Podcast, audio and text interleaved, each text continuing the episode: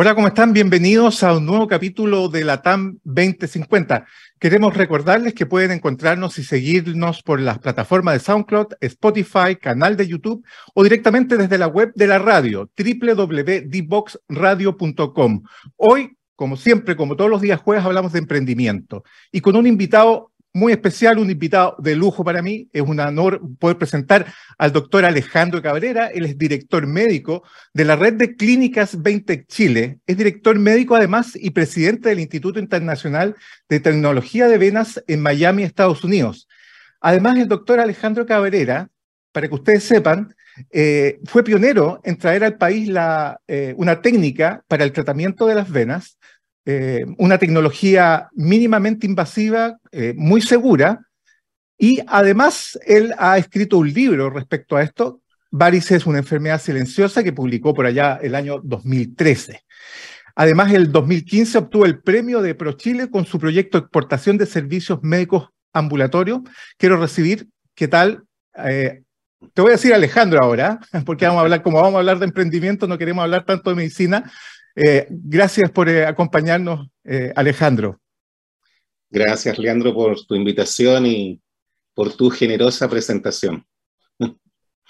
Alejandro, antes de introducirnos al tema del emprendimiento propiamente tal, coméntanos un poco cómo nace esto de, traer las clínicas 20 a Chile, porque entiendo que fue una, una franquicia cuando tú estabas desarrollando la especialidad.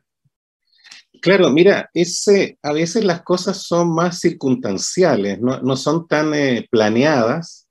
Justo yo estaba también empezando mi especialidad como cirujano vascular y, en esa edad, más o menos a mis 30 años, calculo, estamos hablando de los 90, eso es buen rato ya, eh, veíamos hacia dónde dirigirnos y justo estaba cambiando el paradigma en el tema varices, que es dentro de la parte vascular, de lo que era cirugía tradicional a procedimientos mínimamente invasivos. Y para hacer la historia corta, el año 1999 ya se difundió la nueva tecnología que era ambulatoria bajo anestesia local, o sea, dejaba atrás todo lo que era la cirugía tradicional. Entonces, bueno, felizmente estuve en el lugar correcto para ver esto, básicamente en Estados Unidos, y dijimos, bueno, esto hay que traerlo a Chile, pero era muy revolucionario y la FDA, que es el organismo que certifica los procedimientos en Estados Unidos, todavía lo tenía como, como experimental, no había pasado a standard of care. Y entonces esperamos, fíjate, año 99, 2000, 2000 2001, 2002, en febrero del 2002, la FDA lo aprobó y entonces dijimos, lo traemos a Chile, pero era muy revolucionario porque siendo yo formado en la Universidad Católica, que es una escuela muy conservadora, eh, íbamos a introducir una fibra óptica de láser dentro de la vena safena en forma ambulatoria con el paciente despierto, era un poquito revolucionario y dijimos, tengamos algún tipo de respaldo, algún tipo de background con Estados Unidos. Y justo David Mosersky, doctor en San Antonio, Texas, había desarrollado esta nueva tecnología y el modelo de franquicia en salud, que era algo bastante innovador, porque todos entendemos más o menos lo que es una franquicia, pero a él se le había ocurrido franquiciar el modelo de salud. Y entonces viajamos, la historia es más larga, pero él vino a Chile, se impresionó mucho con nosotros y entonces se hizo la primera franquicia de Veintec fuera de los Estados Unidos. Así que Veintec pasó a ser internacional y ahí se introdujo la nueva tecnología. Entonces se juntan cosas, se junta que justo había como un especialista un poco inquieto, justo se dio el cambio tecnológico, justo se dio que había un doctor que tenía esta franquicia y lo pudimos hacer muy formalmente, porque eso es lo otro, los doctores están siempre incorporando tecnología en todos lados, ¿no? esto no es en absoluto único, pero haberlo hecho en un modelo donde se va a um, crear centros que van a reproducir el modelo en Chile igual como es en Estados Unidos, y además, y con todo respeto, con fines de lucro, o sea, donde efectivamente va a haber un negocio atrás que tiene que sustentarse, tiene que generar utilidades, o sea, era un desafío distinto, era, era algo ya no tan médico, si tú quieres. Así que así se gestó esa primera etapa. Y de eso ya hace 20 años hemos operado más de 6.000 pacientes y, bueno, hay varios centros en Chile. Oye, qué bueno, qué bueno. Eh, mira, eh, por, eso yo te preguntaba esto, porque me imagino que por ahí nace ese, ese espíritu emprendedor, ¿no es cierto?, de poder llevar a cabo un negocio, pero también en el área que a ti te corresponde.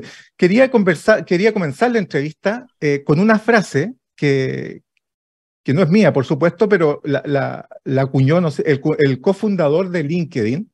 Dice, un emprendedor es alguien que salta de un acantilado y construye un avión en el camino. ¿Qué te parece esa, esa frase?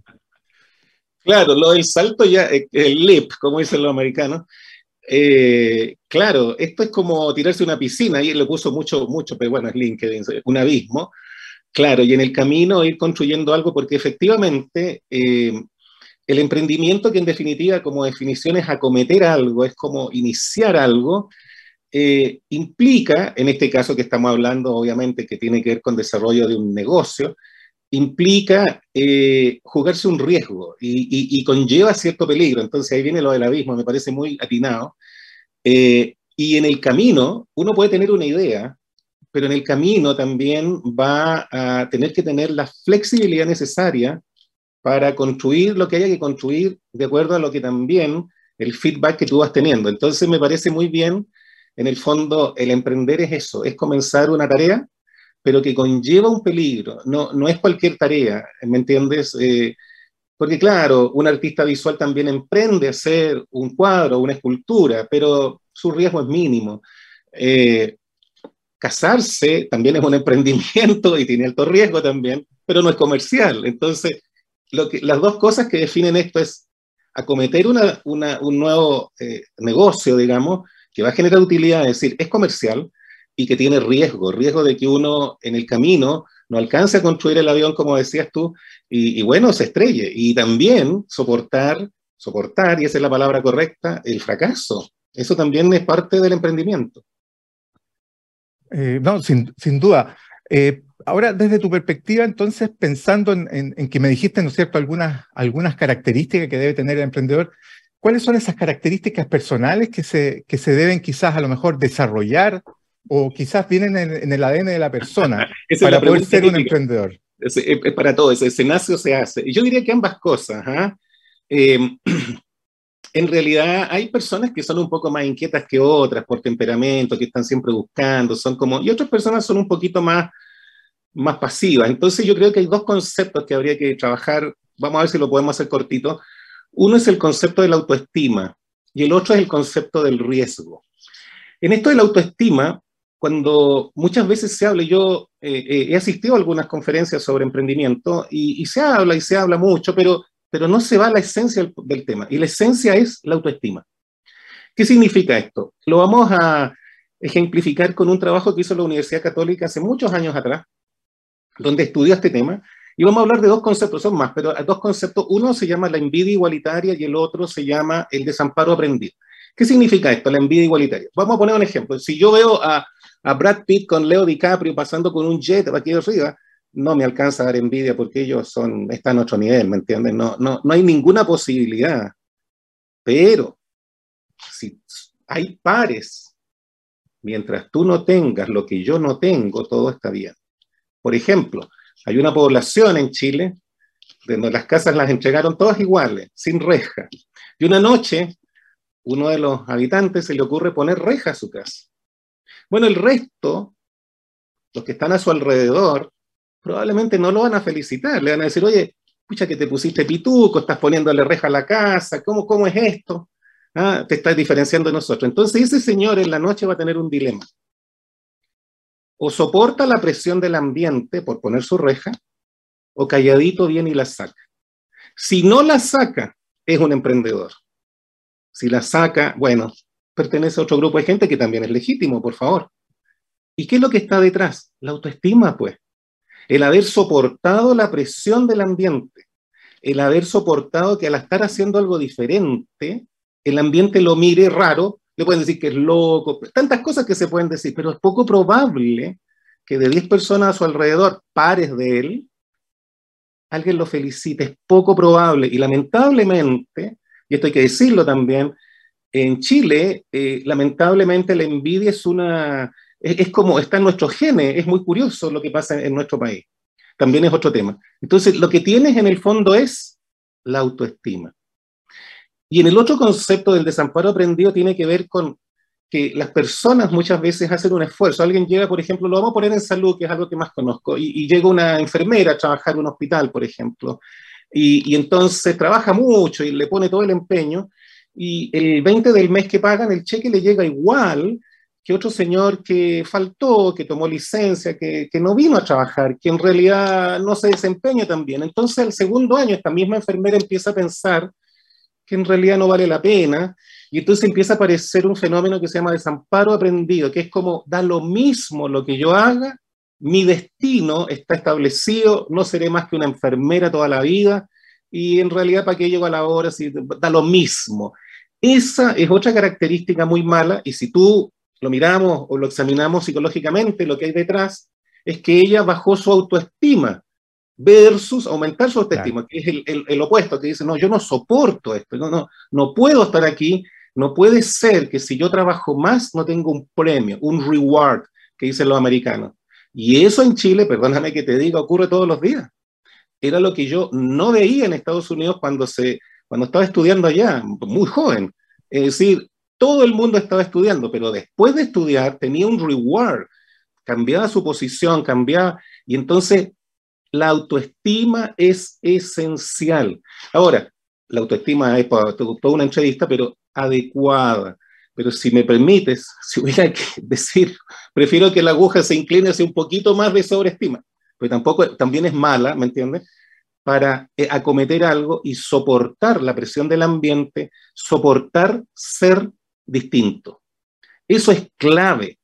Es poco probable que una persona con baja autoestima que está pasando por un periodo complejo en su vida logre emprender. Eso es muy complicado, es muy raro. Es fundamental la autoestima. No sé qué te parece a ti.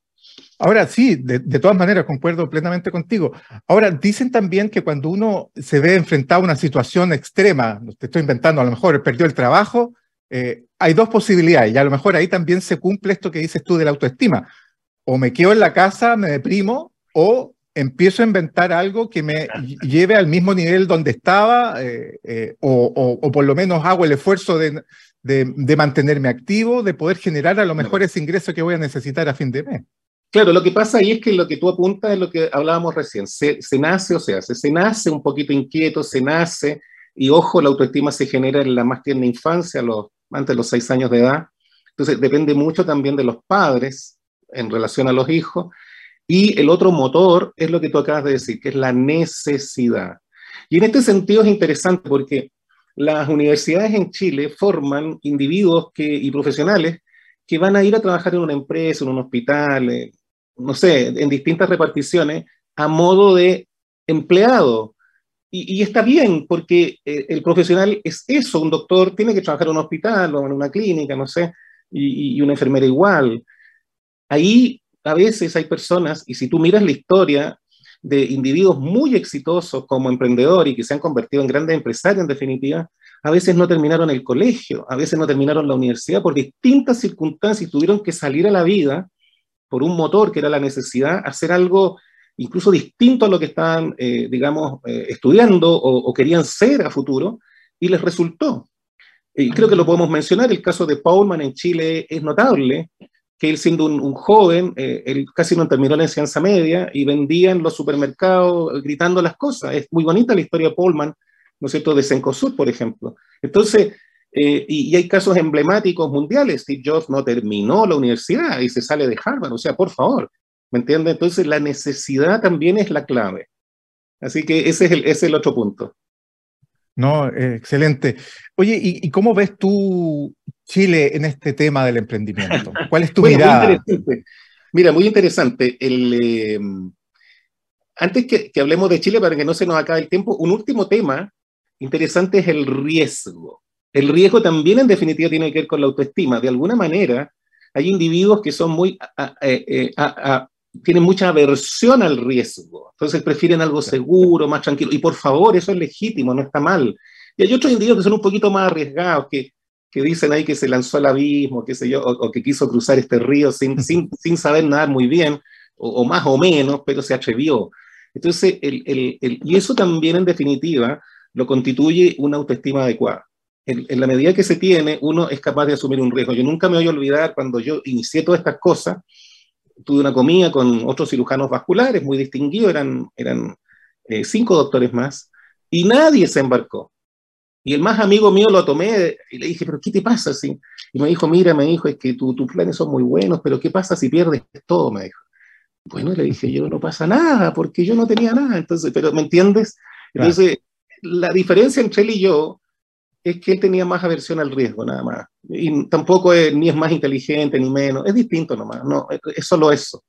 Por último, como lo que tú me apuntas, bueno, Chile aquí se habla mucho de emprendimiento. Y, hay algunas compañías y cosas, y yo creo que, el enfoque no es el más correcto, en mi opinión.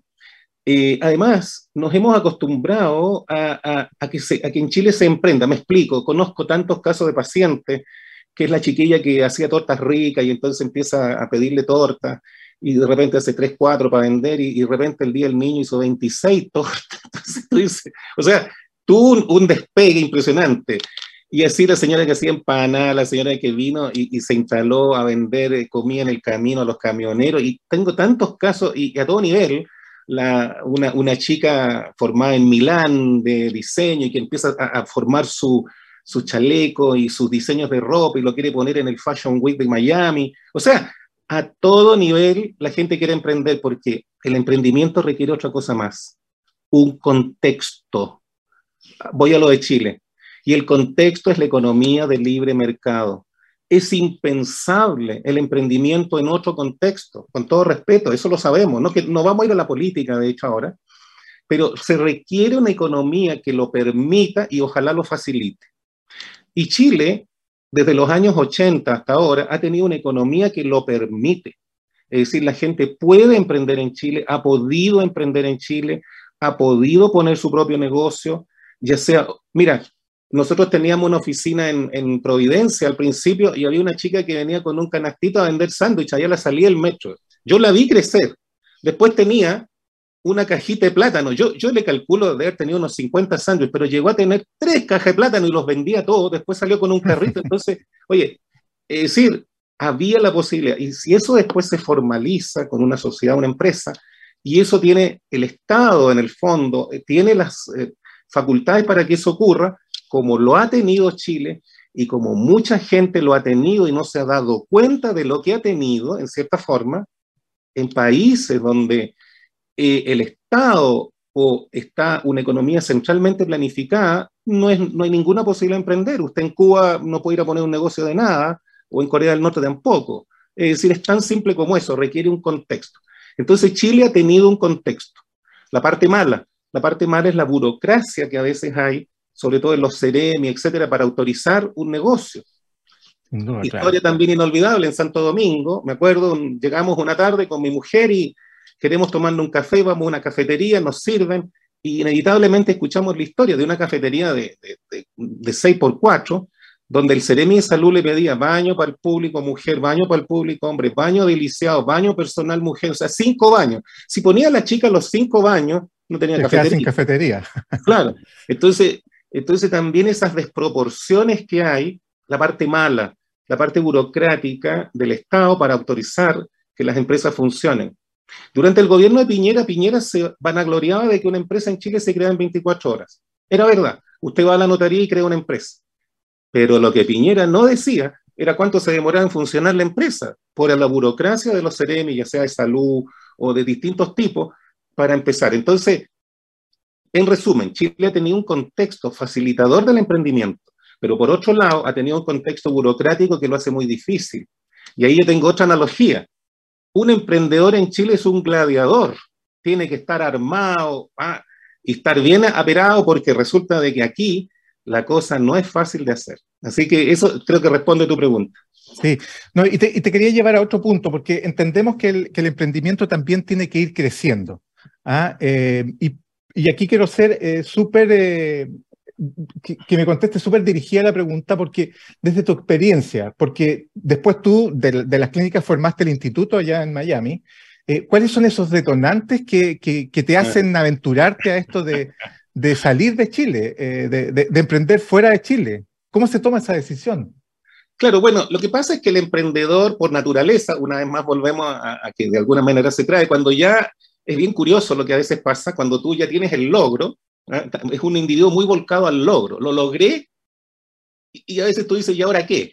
Entonces, bueno, ahora lo que viene es sustentar lo que ya tiene, que también implica el crecimiento, algunas cosas notables, por ejemplo, em, formalizar tus cosas, que es las empresas, el pago de impuestos, e, etcétera, y después profesionalizar una, una empresa, que es la única manera de crecer. Ahora, Chile es un país relativamente pequeño, Leandro, entonces la verdad es que internacionalizar algo no es algo tan raro, hay muchos ejemplos, y entonces aquí fue también una vez las circunstancias fueron mostrando que necesitábamos doctores para trabajar en nuestras clínicas, se estableció un diploma, fue muy exitoso, empezaron a llegar requerimientos de otros lados y dijimos, bueno, instalemos esto en, Miami y se instaló el Institute of Technology en Miami, cuyo propósito u objetivo es básicamente la enseñanza en el tema de venas para profesionales doctores o profesionales aliados, enfermeras, technicians, etcétera.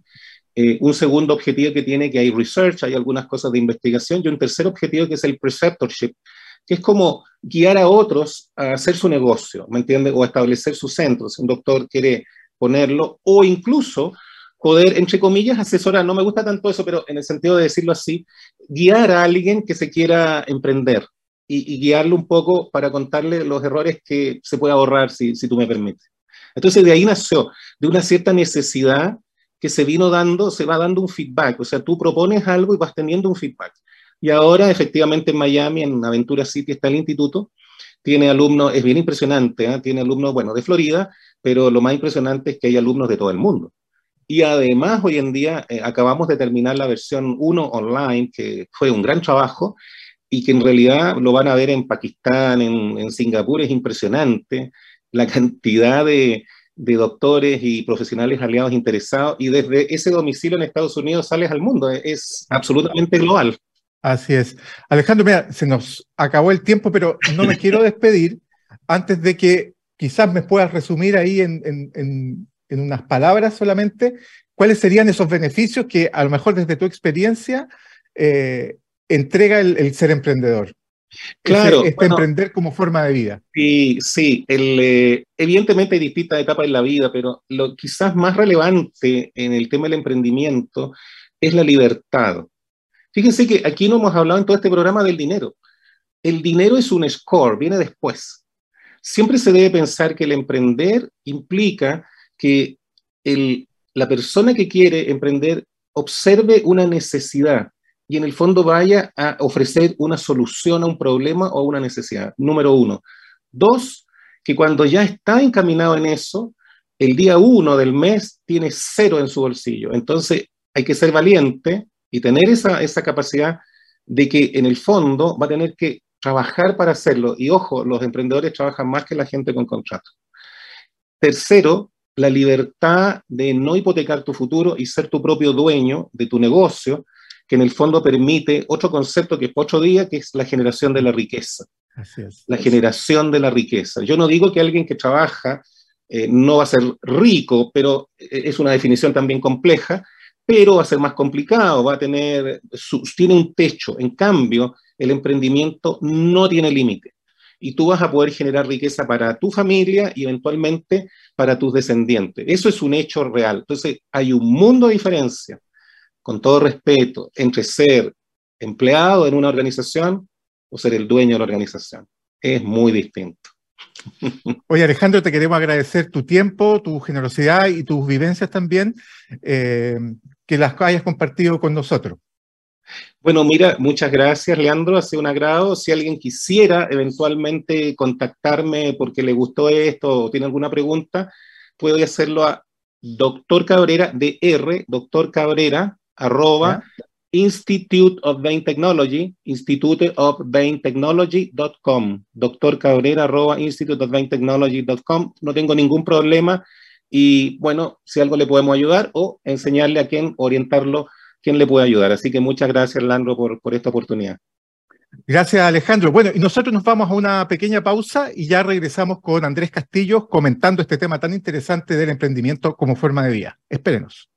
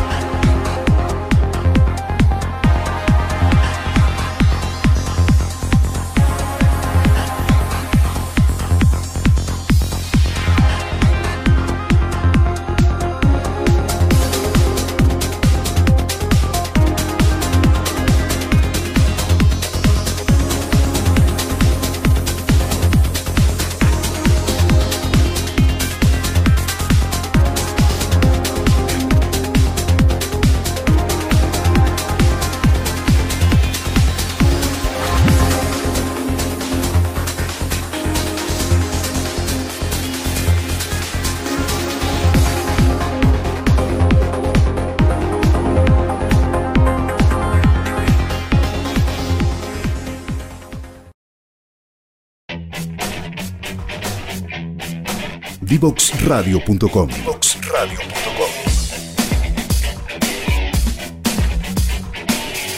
Conversaciones que simplifican lo complejo.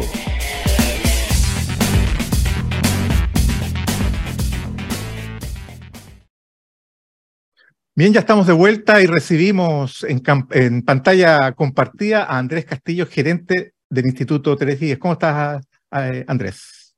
Muy bien, Leandro. Aquí. Buenos días a todos. Oye, ¿qué te pareció eh, el invitado, esto del, emprender? Esos, bueno, eh, algunos conceptos que nos dio ahí.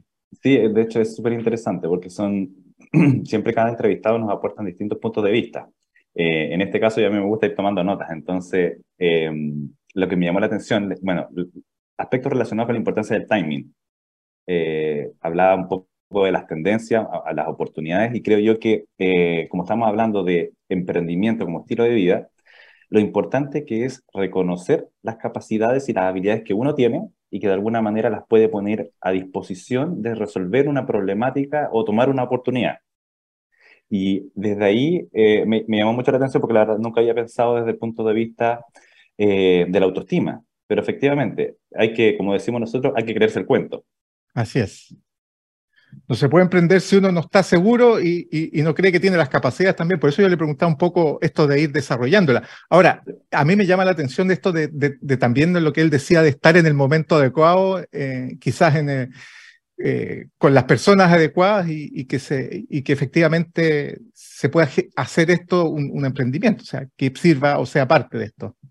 Bueno, de hecho, en la, última parte, cuando estaba hablando o cuando le preguntaste sobre por qué hace este instituto en Miami, de alguna manera lo comenta. Eh, creo yo que como aprendizaje es importante reconocer que uno, uno como, primero como persona no tiene todas las respuestas.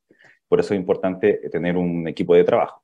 Pero en segunda instancia, cuando uno crea una empresa, no necesariamente la empresa tiene todas las capacidades. Y por eso es muy importante tener un ecosistema que lo, que lo alimente y que lo apoye. Entonces, al parecer eso fue lo que le sirve eh, crear este instituto porque tiene acceso a todo el mundo, se vuelca a Miami a estudiar sobre este tema y eventualmente tiene proveedores, nuevas tendencias tecnológicas, nuevos productos, nuevas mejoras. Esto hablando como llevando en, en, la generalidad los conceptos, ¿cierto? Así es.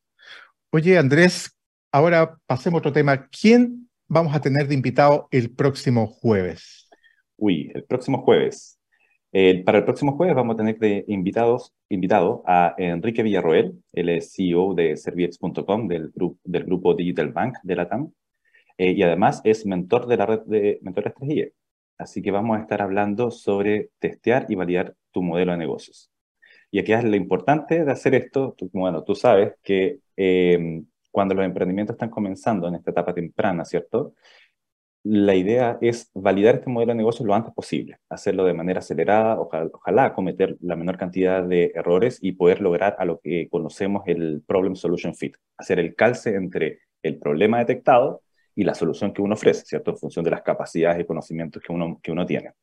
Entonces, desde ese punto de vista, lo que Enrique, con lo que Enrique vamos a estar conversando eh, es cómo hacer este proceso, que además es un proceso iterativo, hay mucha literatura al respecto, pero él nos va a contar desde su propia experiencia.